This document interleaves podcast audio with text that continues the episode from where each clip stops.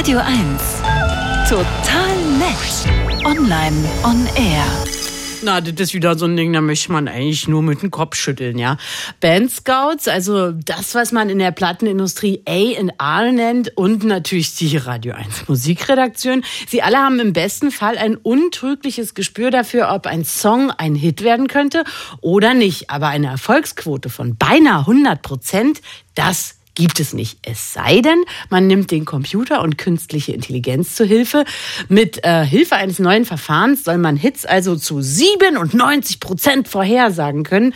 Mehr darüber weiß mein Kollege Daniel Finger. Guten Morgen. Guten Morgen, Caro. Du siehst mich mit dem Kopf schütteln. Das kann doch alt ja, ja nicht wahr sein. Ging mir ähm, auch so, als ich davon gehört habe. Was ist denn das für ein sagenhaftes Verfahren?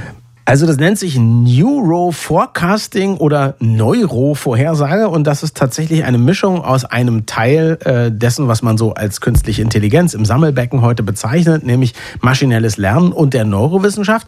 Das haben Forscher um einen Menschen, der heißt Paul J. Zack an der Claremont Graduate University im Rahmen einer Studie entwickelt und jetzt gerade vorgestellt.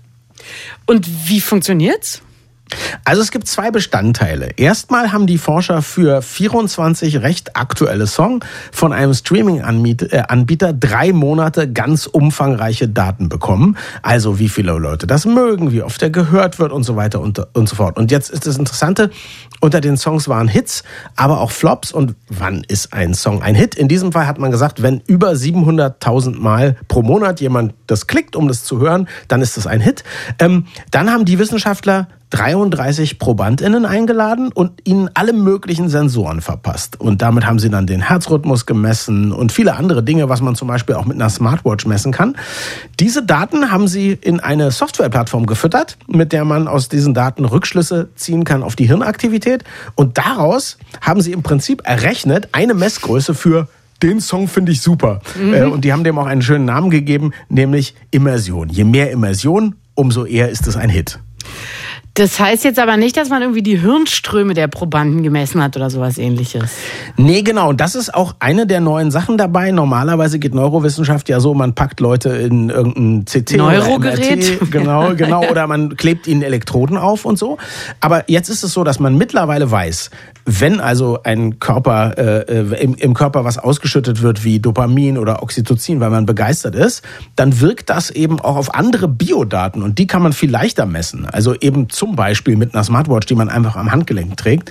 Äh, und der Erfolg dieser Studie war auch erstaunlich. Also die Forscher, wenn die die Daten nur ganz normal abgeglichen haben. Also gesagt haben, okay, Herzrate erhöht sich, ja, mhm. ähm, gucken wir, ob das ein Hit war. Dann gab es immerhin auch schon einen Erfolg von nämlich 69 Prozent. Aber wenn man die speziellen Muster, die dabei entstehen, ähm, oder die verschiedenen Daten, die miteinander korrelieren, durch dieses äh, KI-Modul jagt, dann ist man eben bei satten 97 Prozent. Also sie haben tatsächlich, ohne dass, dass man das äh, vorher wusste, haben gesagt, okay, 97 Prozent sagen, das ist ein Hit und haben geguckt und aha, in der Tat ähm, fast immer äh, äh, ich meine, Entschuldigung, also so und so viele haben gesagt, das ist nett. Und dann haben sie gesehen, okay, zu 97 Prozent hat ihre Methode sich mit den Hits gedeckt, die dann eben sehr oft abgerufen wurden.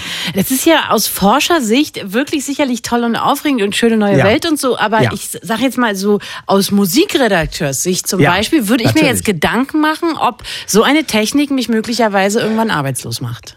Würde ich auch. Und äh, ehrlich gesagt, ähm, in den letzten Monaten ist es ja so, dass äh, uns Journalisten, Journalistinnen das wirklich, ähm, na, noch nicht an den Kragen geht, aber diese ganzen Sachen kommen raus, wo man denkt, okay, eines Tages können die Computer das vielleicht besser als wir. Aber die gute Nachricht genau an dieser Stelle, und die Musikredakteure dürfen jetzt wieder anfangen zu atmen, ist, das funktioniert viel schlechter bei ganz, ganz, ganz neuer Musik, die noch nie jemand gehört hat. Also wenn du einen Song ein- oder zweimal gehört hast ah. und die schon ein bisschen dann reingeschmummelt hast, dann kann man sehr leicht wissen, okay, das finden ganz viele Leute gut, das ist ein super Hit.